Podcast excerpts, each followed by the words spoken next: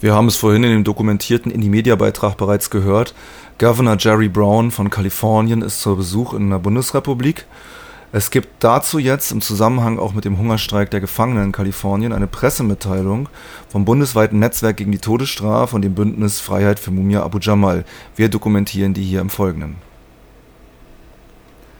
Begreift, dass Menschen sterben, die gerettet werden könnten – und dass weitere Generationen sterben oder ein armseliges, verstümmeltes Halbleben leben werden, wenn ihr nicht handelt.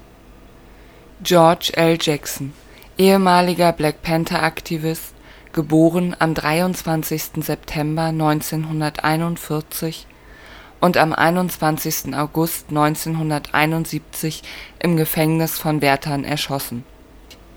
From Dachau with Love.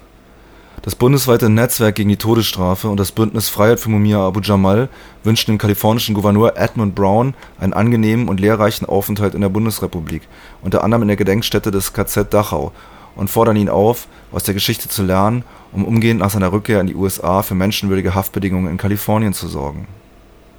Wir begrüßen den kalifornischen Gouverneur Edmund Brown, seine Ehefrau Anne Gust Brown und deren Begleitung wir verstehen, dass Gouverneur Brown sich für seine deutsche Herkunft interessiert.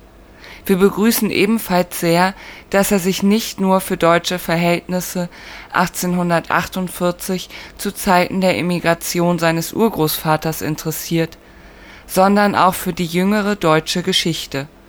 Das jedenfalls glauben wir seinem Besuch in der KZ-Gedenkstätte Dachau entnehmen zu können. Noch mehr würden wir es jedoch begrüßen, wenn der Besuch in Dachau Gouverneur Braun dazu veranlassen könnte, umgehend nach seiner Rückkehr in die USA für menschenwürdige Haftbedingungen in den ihm unterstellten Haftanstalten zu sorgen, Isolationshaft aufzuheben, die richterlich verfügten Entlassungen von ca. 10.000 Häftlingen anzuordnen, den Gefangenen angemessene medizinische Versorgung zukommen zu lassen und die Zwangssterilisation von weiblichen Gefangenen zu beenden und sich darüber hinaus für die Abschaffung der Todesstrafe, die Abschaffung der lebenslangen Haft sowie gegen die derzeit in den USA aktuelle Welle der Masseneinkerkerung einzusetzen.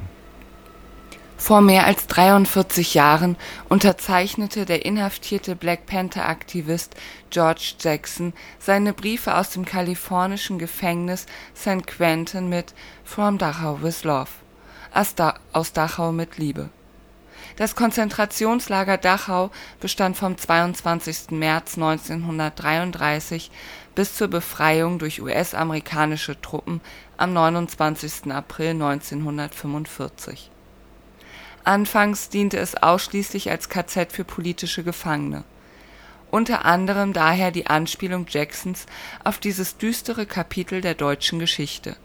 Vor allem aber wollte er mit diesem provokativen Gruß auf die unmenschlichen Haftbedingungen aufmerksam machen, denen er und tausende weitere Gefangene ausgesetzt waren. Heute sind die Haftbedingungen in Kalifornien und in den USA noch viel schlechter als vor fast einem halben Jahrhundert.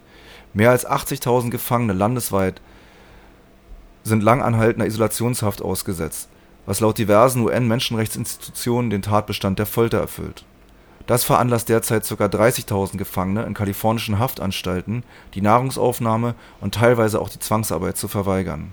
In Kalifornien findet somit derzeit die größte Knastrevolte in der Geschichte der Menschheit statt. Und Governor Edmund Brown ist der Mann, der für die Ursachen dieses Streiks die politische Verantwortung trägt. Wir fordern Sie auf, Gouverneur Edmund Brown. Setzen Sie ein Beispiel. Die unmenschlichen Haftbedingungen in Dachau wurden seinerzeit von der US-Armee auf den Müllhaufen der Geschichte verbannt. Dasselbe sollte nun mit den untragbaren Haftbedingungen in den Gefängnissen der USA, vor allem in den von Ihnen regierten Bundesstaat Kalifornien, geschehen. Handeln Sie, machen Sie diesen Haftbedingungen ein Ende. Weitere Infos unter www.freiheit-für-mumia.de das war eine Pressemitteilung vom bundesweiten Netzwerk gegen die Todesstrafe und dem Bündnis Freiheit für Mumia Abu Jamal